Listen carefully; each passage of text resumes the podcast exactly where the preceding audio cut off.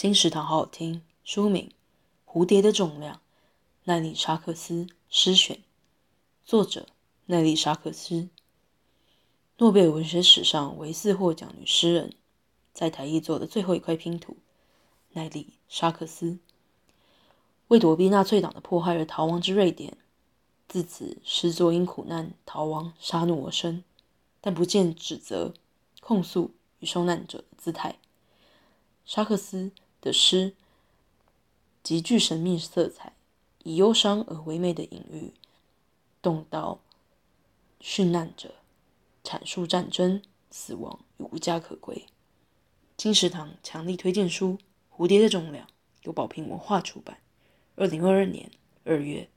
金石堂陪你听书聊书。